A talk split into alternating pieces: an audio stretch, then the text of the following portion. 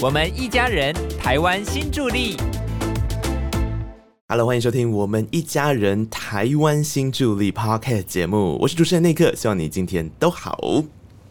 我们今天要持续来跟大家聊聊有关于新住民在台湾所发生的种种生活点滴，快乐的也好啊，可能有些辛苦的也是啊。我们今天邀请到的是韩月红小姐，韩小姐你好。主持人好，大家好。是我们今天要来聊的这个主题叫做新著名的长照守护者。我想会把这个主题放在呃跟韩小姐来做对谈的这一集，有一个很大的关键，就是因为有一个协会叫做台湾新著名关怀协会，对不对？是那这个月红之前也在这里当过理事长，那现在是执行长的角色，可不可以请您跟我们分享一下有关于这个协会的这个创立的点滴也好，或是他呃目的是为了要做一些什么事呢？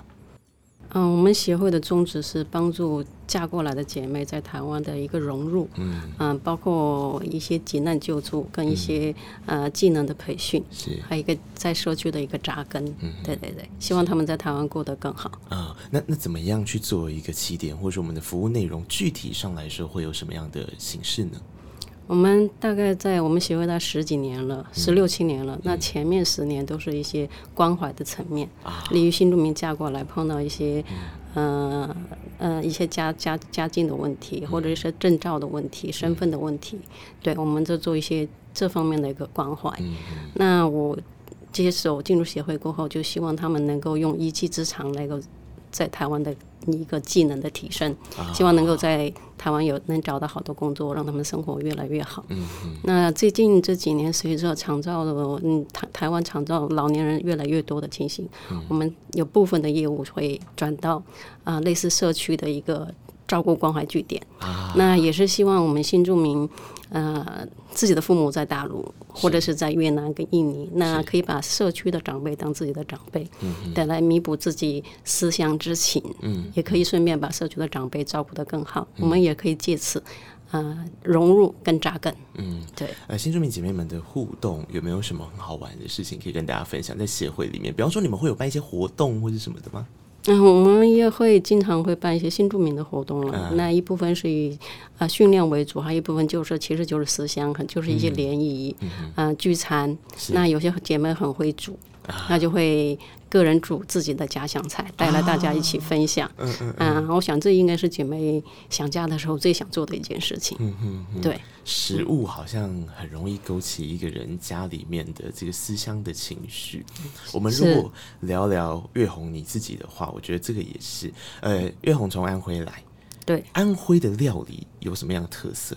嗯，安徽的料理比较重油重咸，嗯、呃，重辣，还有辣还有一些微微的臭。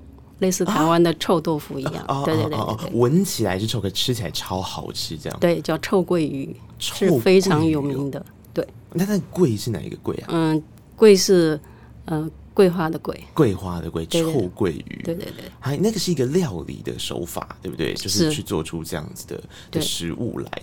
所以除了这个之外，如果今天要跟呃我们听众朋友介绍一下安徽的话，您会怎么介绍？哦，安徽的名人事迹也很多，嗯。类似黄山、那嗯、徽菜，嗯都是非常让我们引以为傲的，还有徽派的建筑物，嗯。对，嗯，但哎，您到台湾来多久时间了？嗯，也是七八年了，十七八年，对对对对。这一段时间，慢慢的，你有被，因为像刚刚这样听听起来的话，好像还是跟台湾的食物有点不一样，对不对？有开始在一开始的时候会习惯台湾的食物吗？嗯，不是很习惯，嗯。对，因为我是安徽南方的，所以我不太会吃面，嗯嗯对对对，那我们基本上都是。呃，过年过节都是很丰盛的，一桌什么菜都有。对，那台湾就很喜欢吃牛肉面，啊。啊，过年过节他都觉得牛肉面，呃，对我来说，我觉得不太不太爱，所以记得有一年正月初二我就要吃牛肉面，所以眼泪就有点，对对啊，因为回娘家的那一天的日子，在大年初二的时候哦，对对对对啊。对，就会想起在家乡是满桌子，你想吃什么就吃什么，嗯。在台湾就吃个牛肉面，就感觉有点有点对嗯对对对。习惯上面的落差，对？对对对。可是过了这么多年，你现在在台湾的时候，因为我刚刚听，其实也蛮感感动。就我们刚刚事前在讨论对于台湾的印象的时候，您说的其实反而对台湾做公益这件事情是非常有感受的。这个部分可以跟听众朋友分享多一些吗？是因为我来，我我女儿是在大陆出生，那时候我跟呃小孩的爸爸是在深圳认识，所以女儿也在深圳，在大陆出生。那第二胎怀儿子的时候，因为大陆不那个时候还不能生第二胎，对，虽然我嗯。嗯，我嫁的是国外，嗯，在台台湾，所以还是也还是很麻烦了，就是还要回安徽，我们在深圳嘛，还要回安徽办证件，所以当初就决定回台湾生儿子。所以我那时候是大概八个月，八个月坐飞机过来，然后又带了女儿，又带了怀了儿子，到哪里就很辛苦，路又不熟。但在这个时候呢，我觉得台湾的爱心的人是非常多，嗯，包括社会也在。大力推广志工，所以到哪里都有志工带着你走特殊的绿色通道。哎，我觉得嗯蛮好的。嗯对，这是在大陆那个时代是看不到的。嗯，对对对对。嗯，那有种被关心跟照顾的感觉。对对对。我我在想，这个会不会也是您后来投入所谓的这个新住民的守护，包含刚刚讲到这个新住民关怀协会，是有一点点关联性的。是有一点，对对对对。那个那个当时进去服务这个单位的契机，好像也可以跟大家分享一下，对不对？嗯，其实来到台湾嫁过来，多多少少都会有一些问题点，包括一些证件啊，嗯，因为很多法规也是慢慢修正的，所以开始你你走到哪一步你也不知道，必须有时候要有个社团，对。那在这个情形下，其实到协会当初我是也是以处于一种求助者。是。对，先是求助，后面就觉得，嗯，我们家来那么远，跟自己的家人在某方面，我们只报喜不报忧，对。对，所以我觉得一个姐妹的一个联谊是非常重要，所以对对对对对，所以就在这个平台有留，这个这个协会有留下来，前期其实真的就是一个求助者，后面就用自己。呃，自己在台湾的磕磕碰碰，然后觉得用这个心情，希望呃自己通过，自己的姐妹不要通过，那这一群人嫁过来，自己要更好，也要带着台湾一起更好，这是我的初衷，对。从一开始可能是需要被照顾的这种理解心出发，然后加入到了诶这个台湾新住民关怀协会之后，其实后面更多的应该比较像是陪伴了。我们把经验分享下来，陪伴彼此也不会那么孤单。就好比刚刚说的那个，光是饮食这件事。就是了，大家忽然间一起交流，才会其实那个食物上面也也没有这么的让你不好适应了，反而是好玩的探索啊！每个地区的料理都来一些，这样是是是，哎，这个是有趣的事情。但其实除了这个之外，我所知道的是，在台湾哦，您有创立了这个三个长照的据点，这一块的故事也可以跟大家分享一下吗？就像自己年轻的时候，从安徽到。深圳那时候回家，妈妈都很舍不得，每次妈妈都会哭，我就会觉得为什么哭？外面真的比家里好太多了。对，那时候年轻不懂事。那那后来就是随着到深圳待了十年，然后又从深圳到台湾。那随着年龄的增长，每次回去，父母或者亲戚都会头发越来越白，或者有些一两个亲戚就会，你这次看到，下次可能看不到了。慢慢的就觉得。啊，再加上自己的父亲也过世，嗯，才真正的让我觉得要面对老化。嗯，那父亲过世的时候给我冲击就是蛮大的。我觉得错过父亲不能错过母亲，对。那我又不能回大陆去照顾妈妈，但是我台湾还有两个小孩，那我觉得是不是可以在社区成立一个据点，把妈妈接过来，顺便可以把社区的长辈一起照顾？我觉得这也是。我们能做的事情，是对，所以我就开始了解长照这一块。嗯，以前觉得老应该跟我没多大关系，对。随着年龄增长，觉得老是一定要面对的。嗯，自己再把嗯家里人老照顾好，那自己其实也会。嗯，面对这一步，对我是希望就是说自己用照顾父母的心态，照顾自己三十年后的自己的心态，来照顾我们社区的长辈的心态去设立这个据点。嗯。对，因为其实我们大家都会面临到老的问题，可在老的前一个阶段，我们可能会先面临到照顾长辈的问题。是在照顾长辈的时候，多一点点同理心。就像刚刚讲，其实我发现这些协会或者是您在做的事情，都有一个很大的出发点是：呃，我有一天可能也会需要被照顾，或是我有一天，或是我过去是被这样照顾。的，是，所以我希望能够分享给大家的这种感受。在这个过程中，有遇到什么跟长辈互动特别印象深刻的故事可以分享吗？嗯，我觉得做公益，呃，越来越感触，因为从我的年纪来看，全职在做公益的很少。那我们自己姐妹也觉得很担心我、我的收入，是对对对。但是呢，做公益你短期的效应，其实你真真的有觉得，有时候自己也会跟自己说，为什么这样做？这样做真的划得来吗？但是在某方面，你在照顾别人的同时，你真的那种获得那种。讲不来的那种感觉，你就觉得有一种满足，那不是金钱，不是些什么东西可以衡量的。对，那在这几个据点里面，真的我就觉得大家就像一家一家人。对，那那我综合住据点有两个据点，有一个据点买了三年，因为人力的问题把它收掉，但是当时里里面的长辈。都超好的，那个据点就像一个温馨的家。我有时候坐在办公室里面，看到外面的长辈，心里就莫名的有点感动。对，那在现在这个细致的一个据点呢，呃，因为因为里长邀请我们协会过去帮他照顾他的社区的长辈，那里长也非常非常好，只要有据点有什么，他都有全力帮忙在协助。对，那里面的长辈有一个。膝盖，我们进去的时候，膝盖是要要开刀的。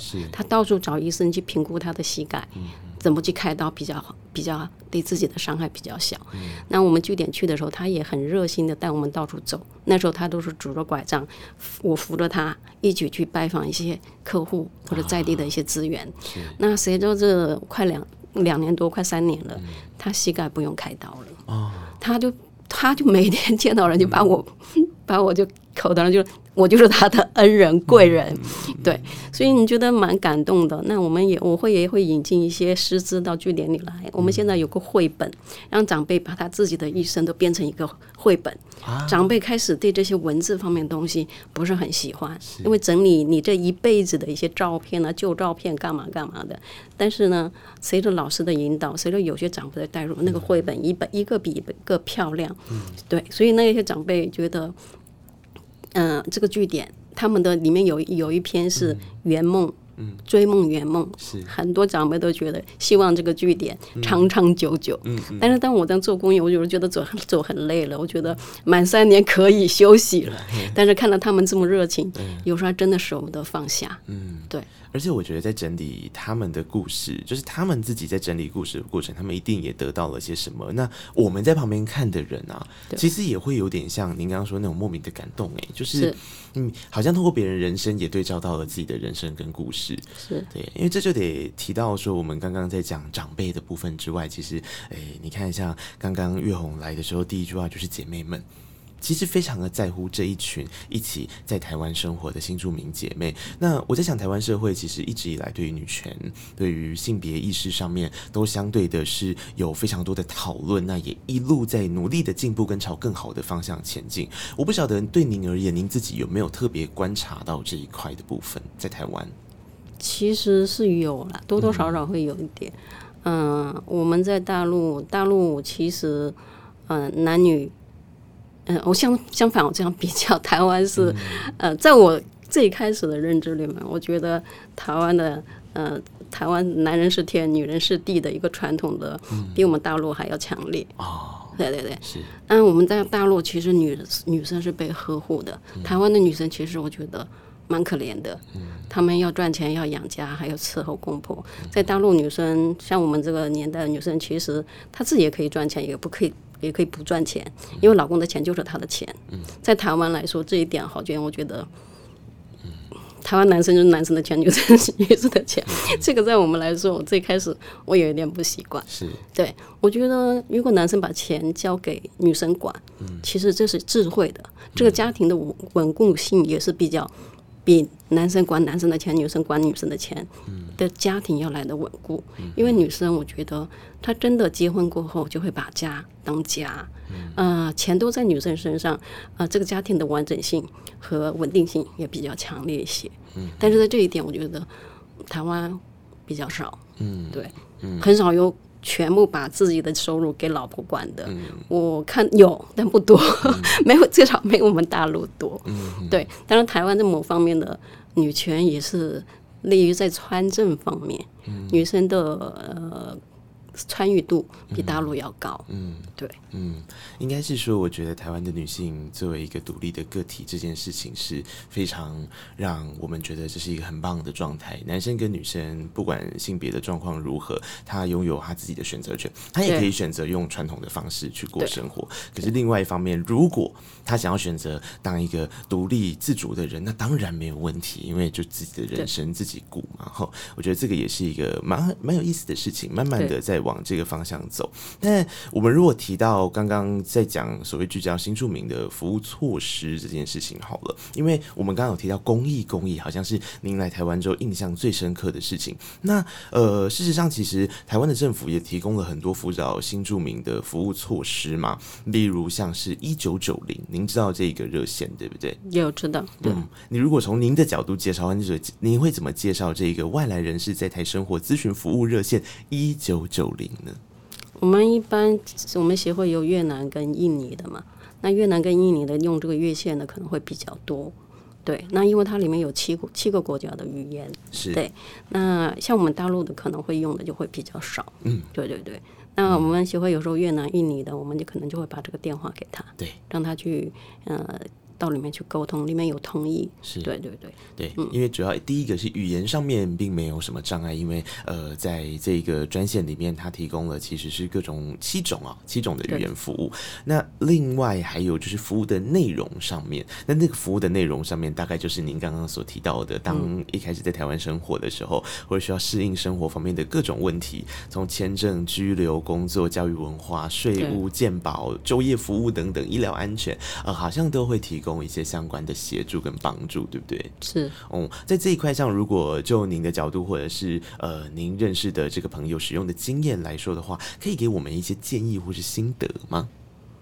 嗯我们协会里目前用这个专线的，可能就越南跟印尼的比较多。嗯对对对，那大陆的没有用到，所以我对这一块可能只是略知略知，对对，是把这个电话给他。啊那我当我们没办法帮他的时候，你是不是去这个电话里面对你的就业啊，对你的各个方面，可能你都可以去询问看看。是是是对对对是是对对。哎，他们有使用这个电话的经验，后来跟你们做分享吗？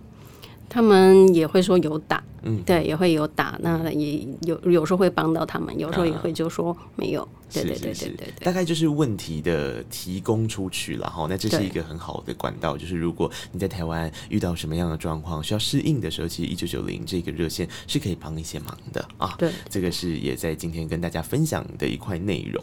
其实我们在那个不管是脸书上面或是 Instagram 上面，我们都有针对这个 Pocket 节目啊，就是募集了很多网友的想法，就说：哎、你们有没有什么问题想要来跟这个新住民朋友分享，或者是说点播他的心情啊？这个叫做心情点播嘛。那我觉得刚刚这样子听下来之后，我我其实想要问的是其中的一题，耶，就是您认为在台湾的你现在看起来你快乐吗？快乐吗？嗯很大的问题，对不对？好像有点哲学。嗯，呃，应该是比较算是快乐的。嗯，对，最起码心情是平静的。那来到台湾，我觉得它让我收获更多的是，你碰到问题，你是知道去解决。我觉得这是不管是作为一个成人还一个小孩，我们都应该给他的一个一个嗯一个思维。对，那以前像我小时候，或者说在嗯大陆的时候，我碰到问题，我只知道哭。嗯，对，那到到到台湾来，觉得碰到问题解决问题也没什么可怕的。嗯对，所以碰到任何问题都都有你你的一个解决的步调，是所以你不会去担忧，不会去焦虑。是相反，因为碰到很多在做服务的时候碰到很多事，所以你心境是平静的。嗯对，嗯，对。我觉得您刚刚在说的这一段话，其实也蛮适合当成今天分享的一个结论的。因为今天这样子一路听韩月红、月红分享她在台湾十多年、快二十年的心情的时候，你会发现有一个很大的关键是，就是当你提供了一些帮助，你就会觉得非常的快乐。对，那这个好像过去我们常常在台湾教育也很常讲助人为快乐之本，后来想想还真的有那么几分道理哦。是没错，越来越感悟到做公益的、你的那个满足感。嗯哼，对，还有一种价值感，虽然不是金钱可以衡量，嗯。对，类似这样做做公益，我们每年都有志工训练，是。那我们的志工就是其实帮助别人成就别人，嗯，呃，帮助别人成就自己，利益社会，也是我们自贡的一个口号。对，我们协会现在三个据点，累计大概差不多有三十多个职工，这职工都是无私的奉献，特别我们据点里面的老师，对我在这边也就一并感谢他们，他们每周一固每周都有一天固定陪伴陪伴社区长辈，就他们是没有任何基本上没有什么任何收入的，对不对？就是。凭着一颗心，而且一坚持就是三年，对。